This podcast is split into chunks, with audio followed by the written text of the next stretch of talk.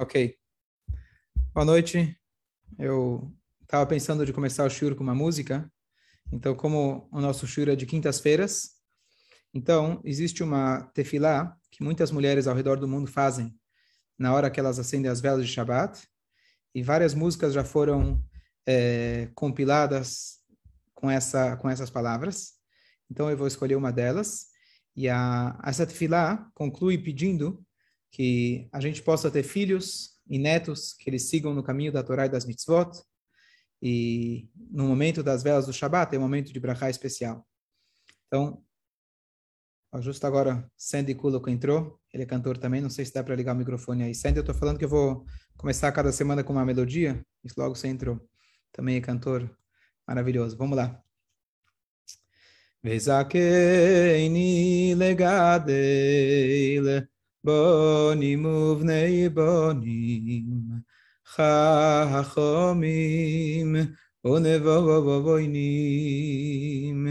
אוי אבי השם יראי אלוהיקים, אנשי אמס זרע קודש בה השם ויקים. וזכני לגדל בונים ובני בונים, חכמים ונבוינים. אוי אבי השם יראי אלוהיקים, אנשי אמס זרע קודש בהשם דבקים. היו מאירים אילום, בתוירו ומעשים טויבים. ובכל מלך זבוידה סבוירי, ומאירים מסו אילום, בתוירו ומעשים טויבים. ובכל מלך סבוירי, ומאירים מסו אילום, בתוירו ומעשים טויבים, ובכל מלך זבוידה סבוירי, ומאירים מסו אילום, בתוירו ומעשים טויבים, ובכל מלכס אבוידה סבוירי. Ok. Agora estamos prontos para começar. Baruch atah Adonai Eloheinu melech haolam she'akol dvarim. Mauro aprovou? Então tá bom. Então vamos aderir ao costume. Ok, gente, muito boa noite. Bom Erev Shabbat, vamos começar aqui o nosso shiur semanal. E essa semana vou falar de um tema que eu me identifiquei bastante, e é, na verdade, sobre a doença de Sdom. Sdom foi aquela cidade que foi destruída. Na nossa história, nós temos duas destruições. Uma, a história do Mabul, do dilúvio, e a segunda que Deus, aliás, três. A segunda foi a Torre de Babel, e agora a terceira, Deus destrói, a, iria, iria destruir, na verdade, cinco cidades, e ele com uma, com uma virada só, Deus jogou enxofre, Deus virou aquelas cidades, e ele exterminou, acabou com todo mundo. E a grande pergunta é, qual era a doença, qual era o erro dessa cidade. Não nos termos antigos, não nos termos talmúdicos, mas qual era a doença que a Torá está querendo transmitir para nós, como a Torá é eterna, que a gente pode se identificar e achar em nossas vidas que nós também temos algumas características de Sodom e Gomorra. E o tema que a analogia que hoje a gente vai fazer é sobre a fobia financeira. Fobia financeira, se você colocar no Google, é o medo de ficar sem dinheiro. É aquele medo que quando o teu carro ele já está chegando perto do final da gasolina, você, parta, você passa perto do posto, do posto de gasolina e você fala, não, eu vou esperar mais um dia. Talvez hoje em dia não, porque cada dia está subindo, talvez você encha. Mas você vai tentar ficar até o finalzinho, porque você tem medo de gastar o seu dinheiro. Economia é bom, economia faz bem, mas nós temos que achar o bom equilíbrio. E às vezes, por medo, literalmente de ficar sem, nós acabamos não usando o dinheiro da maneira, investindo o dinheiro da maneira correta. E aqui vem uma parábola interessante. Tinha uma vez um pão duro, avaro, a pessoa que ele estava avarento, ele estava caindo no poço. E todo mundo foi lá, esticou uma corda. Falaram, segura a corda. Desculpa, falaram, estica a sua mão, estica a sua mão. E o homem não saía de lá. Até que chamaram um rabino, falaram, rabino, a gente precisa fazer uma tefilá, a gente precisa salvar, o cara não está conseguindo sair do poço. O rabino chega lá, em 30 segundos o homem estava fora.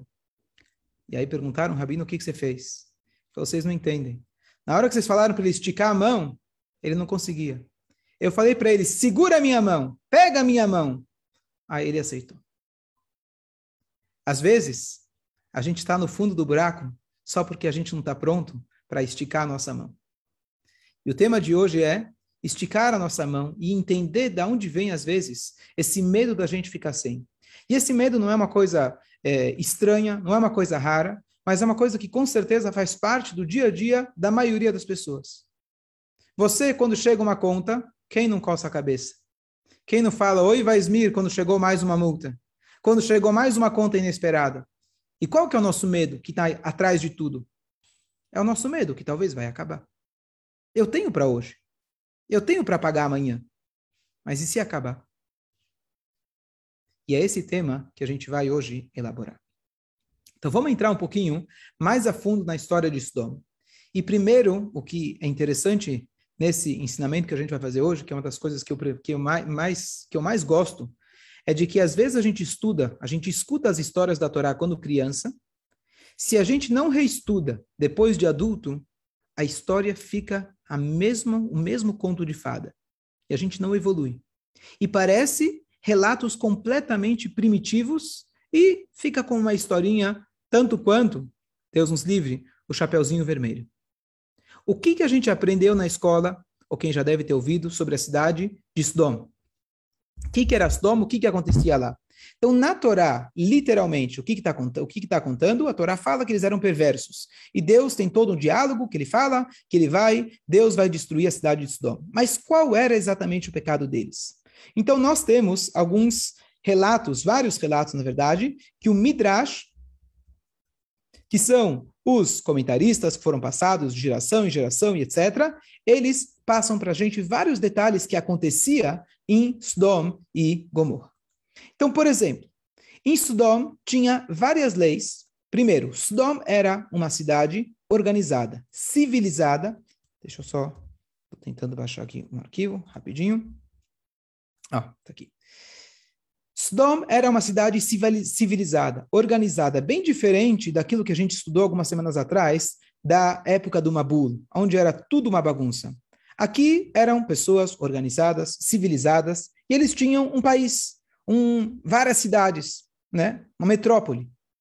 E nessas cidades, eles, na verdade, foram abençoados que Gan Hashem que Eretz Mitzrayim, que era literalmente como o jardim de Hashem como a cidade de Mitzrayim. O que significa isso? Lá, Sodom fica onde hoje está o Mar Morto. O Mar Morto é o resíduo que ainda, ainda ele sendo morto, ainda assim ele tem benefícios curativos. Pessoas vão lá para tomar banhos, etc., e dizem pelo menos que fazem bem. Mas antes de o Sodom ser destruído, o Midrash descreve para a gente que a pessoa plantava e colhia ouro. A coisa, como eu falei, parece um pouco conto de fada. O Midrash conta que as pessoas, eles tinham as leis que proibiam a entrada de pobres e visitantes. Se um pobre ele vinha até a cidade, as pessoas davam para ele dinheiro. Só que na moeda estava escrito o nome do doador. E quando a pessoa chegava para comprar alguma coisa com aquela moeda, ela não conseguia, ninguém aceitava. E a pessoa ia coletando de um em um em um em um, e quando a pessoa coletou de todo mundo, eles pulavam em cima do homem, matavam ele e cada um pegava de volta a sua moeda. Esse é um relato. Outro relato. Eles proibiam a entrada de visitantes. Tanto é que isso está na Torá. Quando Lot foi receber os anjos, ele, os, os, o, o Lot falou: vamos, é, vamos fingir, vamos dar um jeito para ninguém perceber, como a Torá conta para gente, que ninguém perceber que vocês já estão aqui há muito tempo. porque era proibido receber visitantes. Em Sdom, quando a pessoa que vinha visitar, se ela era alta, eles colocavam eles em camas curtas e cortavam seus pés. Se a pessoa era baixa, colocavam eles em camas compridas e puxavam seus pés e braços até a pessoa morrer. E a história que o Rashi ele traz para a gente, mais trágica é, de todas, que a proibição de é, sustentar um pobre era é, absoluta, ao ponto que uma vez tinha um pobre, e eles já tinham naquela cidade a estatística, quanto tempo dura um pobre na cidade? Um, dois, três, cinco dias sem comida, e depois ele morria.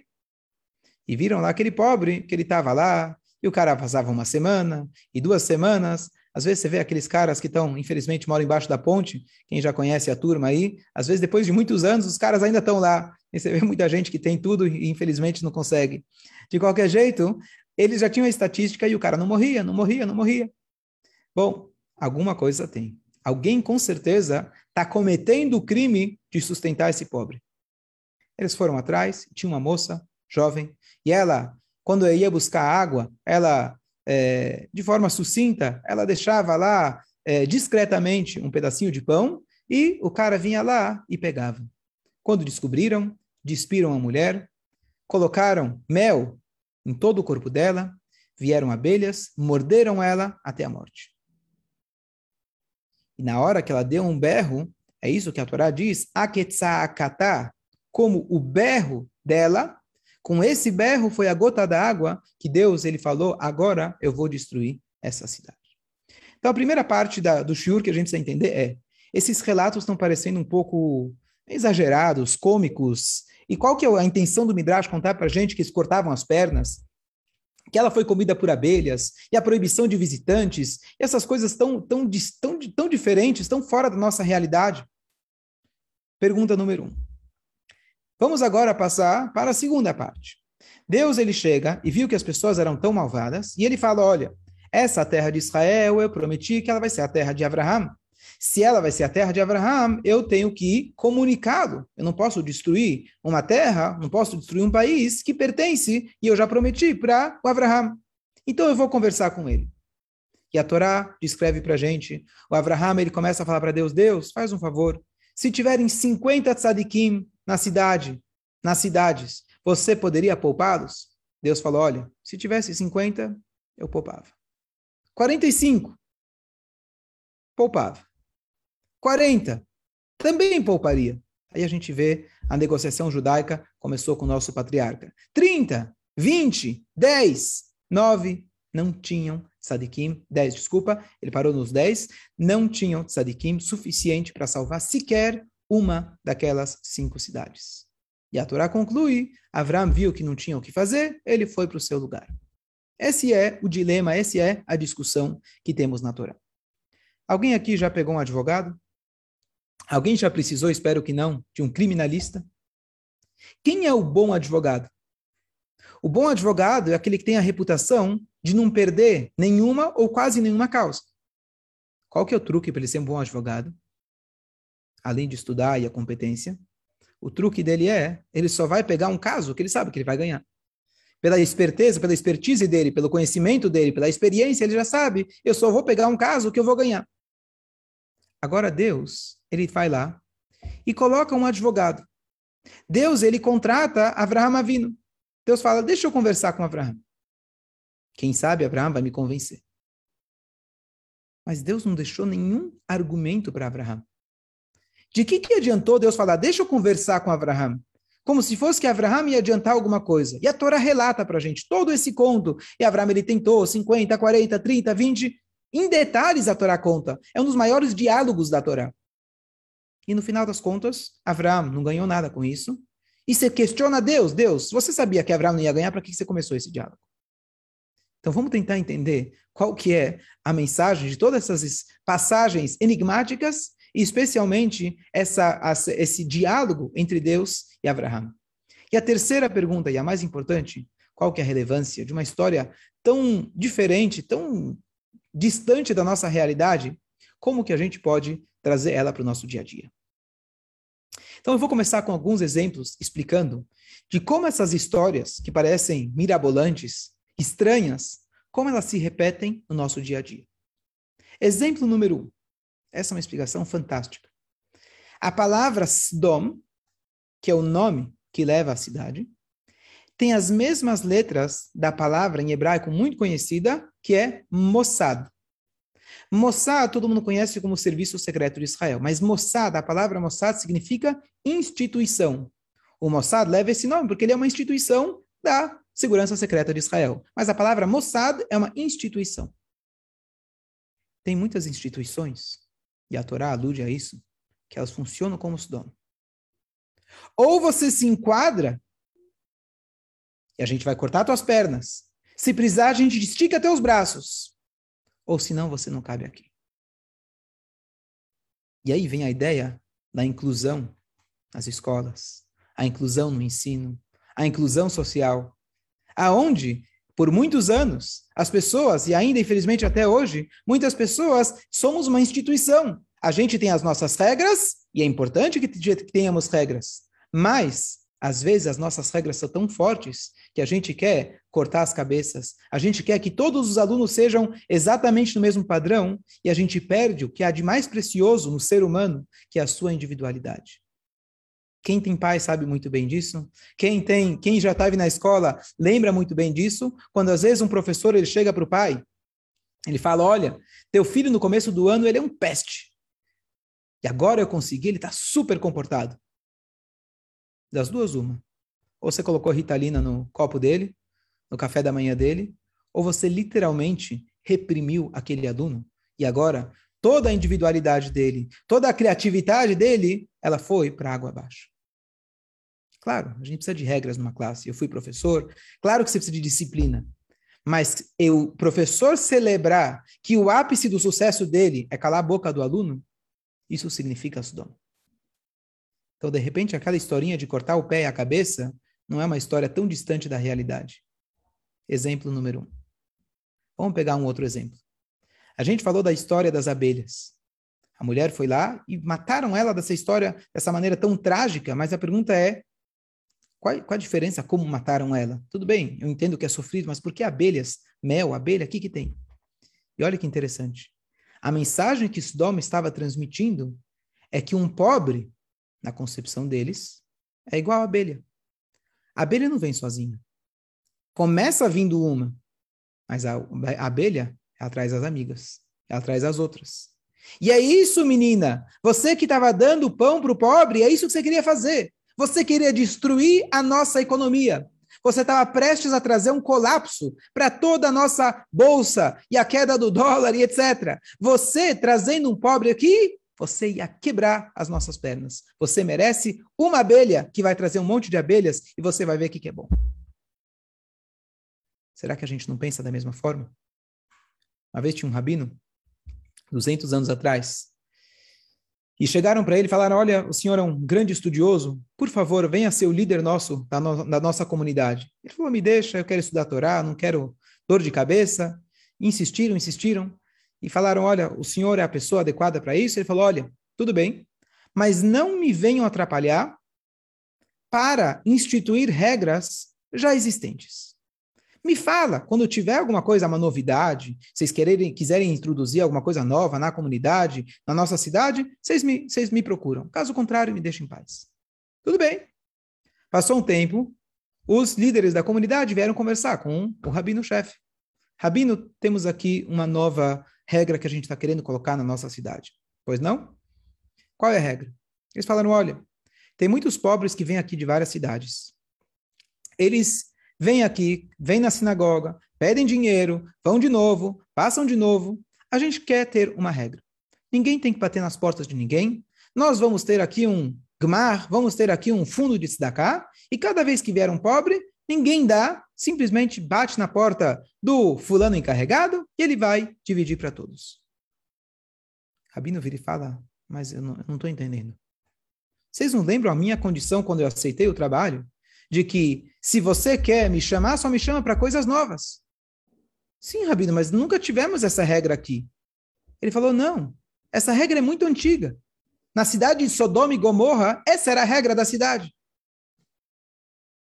Eles logo entenderam, entenderam a mensagem do rabino, que sim, faz parte da nossa da nossa Torá da gente abrir as portas. Sim, pode ser mais cômodo. Sim, pode ser melhor se todo mundo vai numa única casa. A gente não pode se sentir incomodado de alguém que bate na nossa porta. A gente pode até se sentir incomodado, mas a gente nunca vai fazer uma regra proibindo isso. Que ninguém precise, mas a tzedakah, ela é um ciclo. Como o Rambam, ele descreve para a gente, de que se você não precisa, ou até, talvez até o final da vida não vai precisar, teu filho ou teu neto, Deus nos livre, podem vir a precisar. Então, qual era o pensamento de Stom?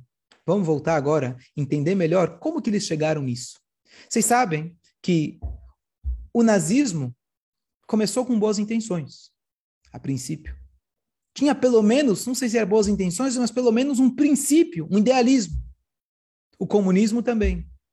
E todas as formas, todos os pensamentos que terminaram de formas barbáricas começaram com uma ideologia até que muito interessante. Não é à toa que as massas foram atrás dessas ideologias. Então, vamos tentar descobrir o que foi que trouxe Sdom, que era uma cidade organizada, tão rica, chegar no ápice, no cúmulo da maldade. Então, olha que interessante. O Porquê Avot, a ética dos pais, fala para nós aquele que diz o que é meu é meu, o que é teu é teu, isso é uma característica mediana. Ou seja, o porquê a avó está trazendo para nós lá, está trazendo para nós os extremos das, das características das pessoas. Tem pessoas que são Hassidim, pessoas boas. O que é meu é teu, o que é teu é teu. Eu não preciso de nada. Tem as pessoas que são os perversos. O que é teu é meu, o que é meu é meu. E se enxerga como o centro do universo. Depois o, a Mishnah traz. E aquele que diz, olha, o que é meu é meu, o que é teu é teu. Quem é esse? Então, a Mishnah fala, olha, esse é o mediano. Zumidá Benonit. E Yeshomrim, alguns dizem que essa é a característica de Sdom. Interessante. Ele não diz que Sdom são aqueles que falam o que é meu é meu, o que é teu é meu. Sdom são aqueles que dizem que o que é meu é meu. Eu trabalhei, eu fiz por merecer, então é meu. Você trabalha, faça por merecer e vai ser teu. Tanto é que a própria Mishnah considera isso algo mediano, não critica. Mas a Mishnah vai além e fala aqueles que dizem que isso é a característica de Sdom. Então qual é a explicação? Muito simples. Sdom, as pessoas quando descobriram as riquezas que a terra tinha, que independente se era literal ou não, que eles plantavam e conseguiam colher ouro, mas dá para entender, hoje a gente sabe, né, como uma terra fértil pode literalmente valer como ouro. Se a terra é fértil, se a terra é boa, ela, você pode ter ouro literalmente embaixo. Você pode ter a plantação que pode trazer muitas riquezas e etc. Mas de repente eles perceberam a riqueza que eles tinham. Eles olharam em volta. Aonde fica Sodom? Sodom fica no Negev, deserto.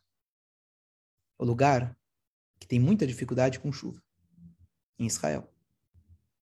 E de repente eles percebem que lá, justamente, eles tinham água suficiente. E o que, que eles falaram? Bom, não tinha o pensamento de turismo, não tinha o pensamento da troca, na verdade, que um país pode trazer para o outro e os benefícios que eles podem ter.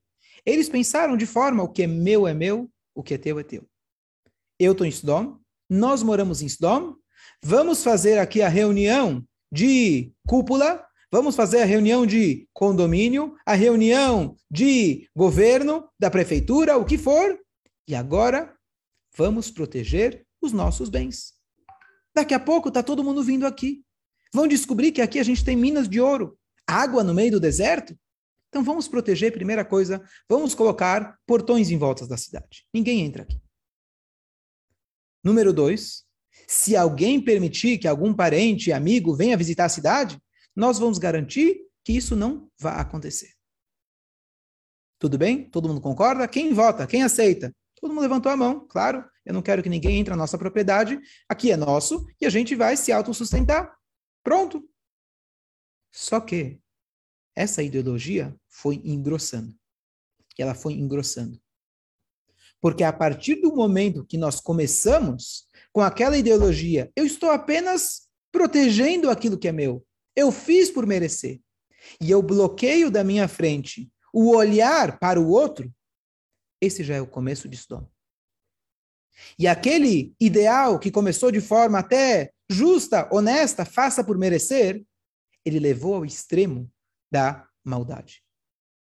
E é isso que porque a volta fala para gente, que é aquele que olha apenas para si mesmo, e aquele que fala o que é meu é meu, e o que é teu é teu, especialmente se você olha para o pobre, você fala, bom, o que é teu é teu. Claro, né? não tem nada, é fácil.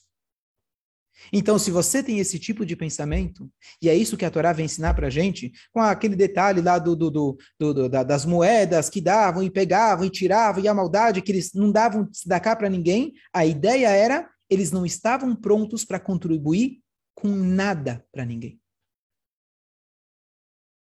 Um outro relato, a esposa de Lot, todo mundo sabe que no final, na saída, ela virou uma estátua de sal. Por quê? Porque quando o Ló estava servindo os anjos, estava faltando sal. O Ló foi lá e pediu sal para a esposa. E uma das opiniões fala que a esposa, primeiro ela criticou o marido. Falou, já chega que você tem aqui visitas. Ainda você quer dar sal para eles? Deixa comer sem sal. E ainda, conforme a opinião, ela foi até a vizinha. Falou, vizinha, você tem sal? Hum, sal? Por quê? O que aconteceu? Acabou? Não, eu estou com gente em casa.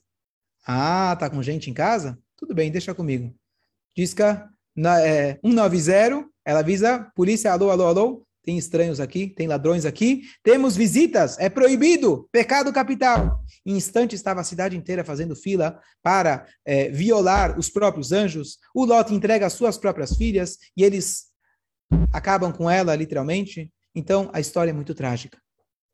Então, tudo isso começou com um ideal justo, honesto. Mas é aqui que entra a Torá ensina para gente que esse olhar de eu fiz por merecer, isso é o começo do fim. Agora, Deus ele chega e vai conversar com quem? Com Abraão. O que, que Deus quis de Abraão? Eu perguntei, o que, que adianta Deus oferecer um trabalho de advogado quando Hashem não deu nenhuma margem de que Abraão ele pudesse ganhar? Ele tentou 50, ele tentou 40, ele tentou. O que, que saiu de toda essa conversa? E a Torá registra. Então, primeiro eu vou dar uma explicação alegórica, mas muito interessante. Olha que bonito. Vocês acham que Abraão não ganhou nada? Abraão, ele ganhou muita coisa. O que, que ele ganhou? No sentido não literal, olha que interessante. Nós acabamos de ter as festas, o mês de Tishrei. Então, olha que interessante. Quantos dias de festa a gente tem? Então, se a gente for pegar o período maior de todos, são, na verdade, 40 dias. Do início do mês de Elul, que foi quando Moshe subiu na montanha para pedir perdão, a última vez, e até Yom Kippur, que nós recebemos as segundas tábuas. Então, esse é o período de Tchuvá completo. Inclusive, os faradim começam já a fazer a Silichot, e vai até, depende, não sei se eles param até em Rosh Hashanah, Yom Kippur, mas o perdão vai até Yom Kippur, 40 dias. Então, Moshe, o Avram vindo está falando para Deus, de novo, de forma alegórica, 40 tzadikim. Não são 40 tzadikim diferentes. Mas o Avraham, como pai de nossa nação, ele está falando, Deus, você perdoaria alguém em mérito de 40 dias ter ser um tzadik? Deus fala assim, tudo bem. Se 40 dias a pessoa se conduziu de maneira adequada, garantido. Então, Moshe, o Avram, ele viu, poxa, estou ganhando. Então, vou, deixa eu negociar um pouco melhor. E o que, que acontece se a pessoa, ela parou em Rosh Hashanah? Foi 30 dias. Ela começou no mês de Elul e foi até Rosh Hashanah. Deus fala, Rosh Hashanah, se tiver 30 tzadikim, tá liberado. Bom, Avram viu que ele estava ganhando. Então ele fala, o que, que acontece se são 20 dias? Quais são os 20 dias? Talvez a conta pode ser de Rosh Hashanah até o Shanarabá. O Shanarabá é o antepenúltimo dia de Sukkot, que é, como se diz, o último dos últimos carimbos. Deus, 20 dias a pessoa foi bem, tá bom? Tá bom. E por último, Avram vindo ele fala, olha, Hashem, se a pessoa fez chuvá nos 10 dias de chuvá, que é entre Rosh Hashanah e Yom Kippur, tá valendo? E Deus fala, tá valendo. Então, no sentido não literal, Avram Avinu negociou e ele ganhou. Ele não ganhou naquele momento, Mas aqui a gente tem uma mensagem fabulosa. Número um, não existe reza que é em vão. Teoricamente, a gente termina a, essa passagem, Avram dizendo, bom, ele voltou para o lugar frustrado, não conseguiu convencer Deus. Não, ele voltou para o lugar. A reza que não se concretizou naquele momento pode ter demorado mais que um milênio para até a gente receber a Torá e cumprir as mitzvot, etc. Não, menos que um milênio. Ele, Avram estava em 1948, a Torá foi dada em 2448, 500 anos depois, mais ou menos, e aquilo que Avram ele rezou se concretizou. Não da forma que ele queria, mas se concretizou. E aqui tem uma resposta para uma pergunta muito forte, que às vezes a gente fala, poxa, eu rezei para Deus, eu tentei. A tua reza nunca, nunca é em vão. E isso se concretizou com a negociação de Abraão. Mas ainda não é suficiente. Essa é uma explicação mais, mais fora do literal. Por que, que a Torá registra todo esse, todo esse diálogo? Então, olha que bonito. A Torá não está registrando para falar se Abraham ele ganhou ou não ganhou de Sodom. Porque a resposta é que Abraham, a ideologia de Abraham, ela prevaleceu e ela continua sempre prevalecendo. O que, que significa isso? A Torá está dando para a gente Sodom como um modelo. A Torá não é um livro de histórias contando, era uma vez uma, uma cidade que foi destruída. O que, que isso importa para nós? A Torá está contando que existem ideologias que elas devem ser exterminadas. Qual é a ideologia oposta que vai combater o pensamento egoísta, egocêntrico de Sodom? É Abraham. Que, que a Torá está contando para a gente? Tinha um judeu.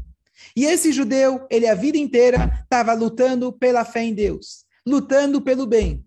Finalmente, Deus chega e fala: Olha, tem uma cidade de malvados, eu vou destruir ela. O que, que Abraão poderia ter falado? Oba, que bom! Agora finalmente todo mundo vai ver que eu tinha razão. Tem que fazer o bem, tem que fazer as coisas boas. Finalmente, Deus, tava, demorou, demorou, já tinha castigado os dom há muito tempo. Afinal, se eu sou o exemplo, o modelo do bom, o bom tem que ganhar. E o vilão tem que ir para a prisão, tem que morrer. Não foi isso que Abraão fez. Porque mesmo que isso pode parecer algo espiritual e bonito e certo, isso não deixa de ser uma maneira egocêntrica de pensar com uma máscara, vamos chamar assim, religiosa. Abraham, ele mostra para gente, eu sou Abraham e eu vou rezar para os perversos. Vamos imaginar, imaginar Sodom como o Irã. Vamos imaginar o Sodom como a faixa de Gaza. Você faria Teilim por seus moradores? Você na verdade, ele confrontou a Deus. Ele foi lá e falou: Deus, eu já deveria ter sido queimado, eu já deveria, ser, deveria ter sido destruído. Quando eu era pequeno, fui levado na fornalha. E eu fui, Deus, você me salvou dos quatro reis. Eu já deveria ter sido pó e cinzas, mas Deus, não me deixa na mão. Ele foi lá e confrontou Deus. Ele comprou uma briga que não tinha nada a ver com ele, pelo contrário. Ele comprou uma briga para salvar perversos, pessoas do tipo que a gente descreveu antes, que matavam, extorquiam, tiravam dinheiro das pessoas, tão egoístas. E ele está rezando para Deus, por favor, salva essas pessoas. É isso que a Torá quer contar para a gente. A Torá quer contar para a gente o remédio para essa fobia financeira. A Torá quer contar para a gente qual é o modelo que Abraham ele colocou e deixou ao longo de todas as gerações. Nós temos uma maneira de pensar igual Sodom. Eu tenho meu dinheiro e eu vou zelar, cuidar dele. Esse é o pensamento. Esse pensamento prevalece na cabeça de todos nós, tenho certeza, a maioria de nós. Eu trabalho, eu preciso fazer meu pé de meia, eu preciso garantir. Afinal, é verdade, a Torá fala, posso dar até 10%, até 20%, 25%. Mas qual é o pensamento? O pensamento é: a maioria para mim, vou garantir o meu e depois eu me preocupo com os outros. Esse pensamento está errado. Esse pensamento é Sodoma. Avraham vindo, ele mostrou para a gente o que diz a palavra noten em hebraico, Natan. Mesmo em português, a palavra, o nome Natan, que significa dar, você pode ler de um lado, você pode ler do outro. Porque aquilo que você dá, aquilo volta para você. Quando a gente dá tzedakah, aquilo volta para nós. Quando nós somos egoístas, nós mesmos somos engolidos por aquela, é, por, pela, pela, mesma, pela própria ambição. Esse é o perigo que a gente corre. Aqui tem uma frase bonita.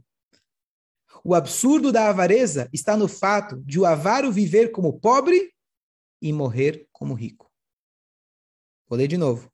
O absurdo da avareza está no fato de o avaro viver como pobre e viver e morrer como rico. Então, isso, a pensamento de Sdom, acaba acontecendo com um de nós. Só dar mais um exemplo que a gente tem na Torá. Olha que interessante. Olha que coisa. Na Torá, nós temos os irmãos de Yosef. Quem lembra? Famoso sonho de Yosef, que ele sonhava que os irmãos iam se ajoelhar para ele, e os irmãos não gostaram da história, colocaram ele no poço, venderam ele como escravo, dizendo: Vamos ver o que vai acontecer com o sonho dele. Ah, agora que a gente vendeu ele, agora que ele está no poço, você vai ver o que, que vai ter. Final da história, todos eles vêm se ajoelhando para ele, dizendo: Se não for você, Yosef, se não for você, nós todos vamos morrer de fome. Aquele que se comportou de forma arrogante lá no início, achando quem precisa de você, Yosef? Para a gente você morreu. Para o papai a gente contou que você morreu. Para a gente você não existe, você é um escravo.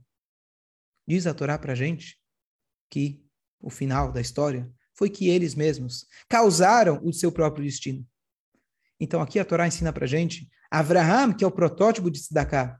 Então, para mim, pelo menos a novidade desse pensamento aqui de Sdom e, a, e, a, e, a, e, o contraponto de Sdom não é apenas que a gente fala, bom, eu preciso dar e é importante dar um conceito que acho que todo mundo sabe, já ouviu falar inúmeras vezes.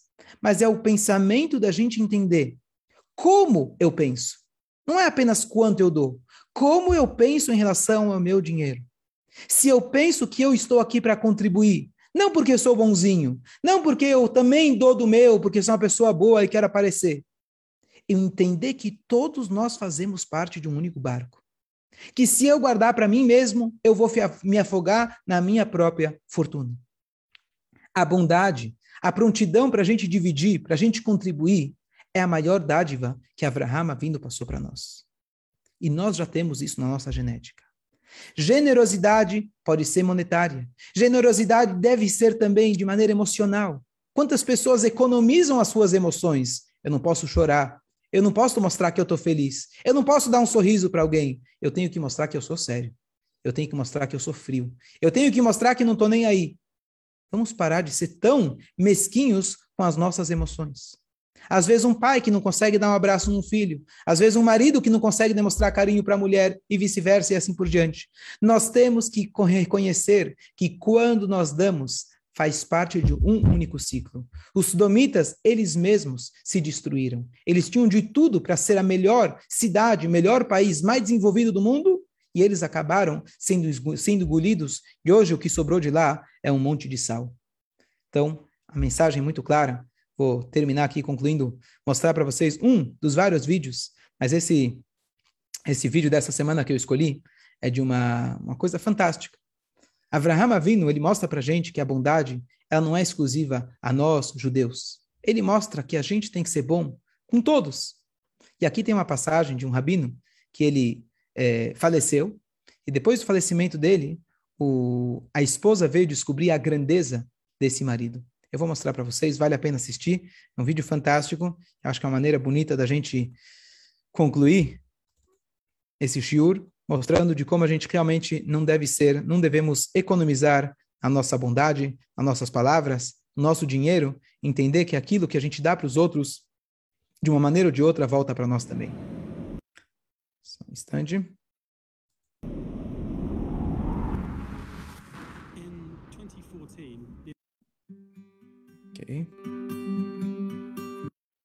Só mais um instante.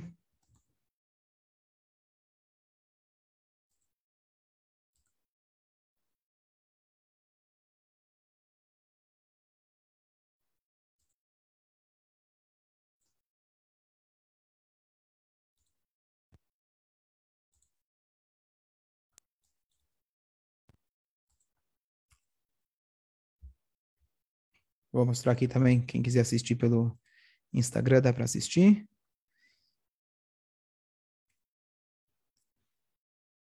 A few years ago, Hanemalka Geldsaler was... Só um minutinho, tá muito baixo.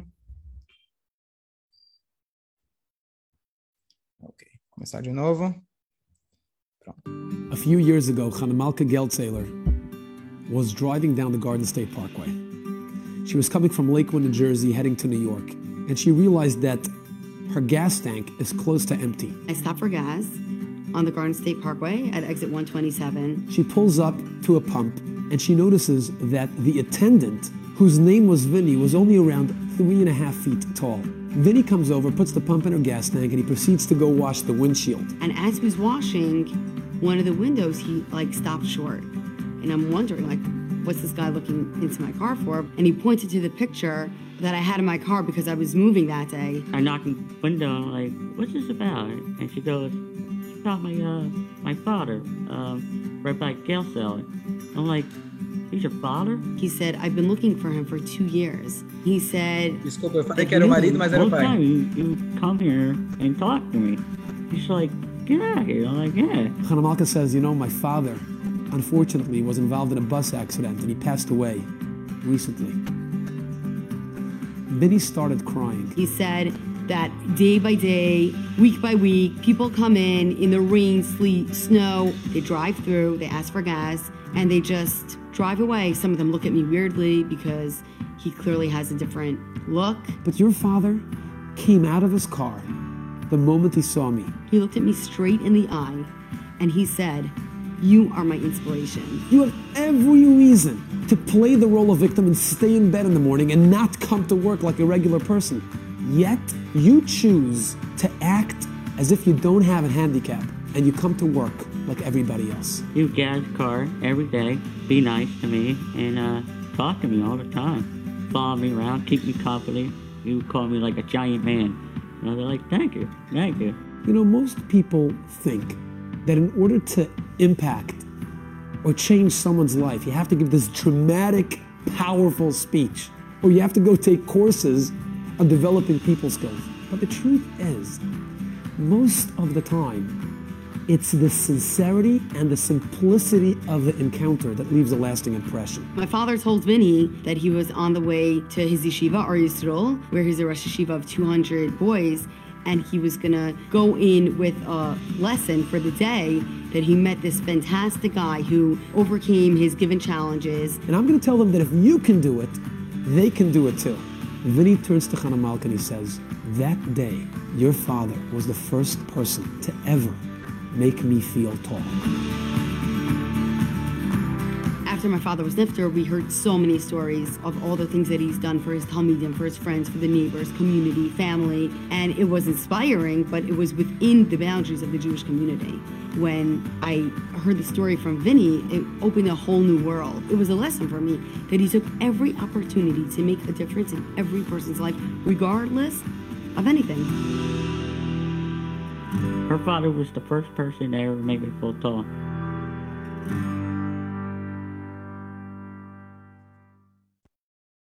Shabbat shalom a todos.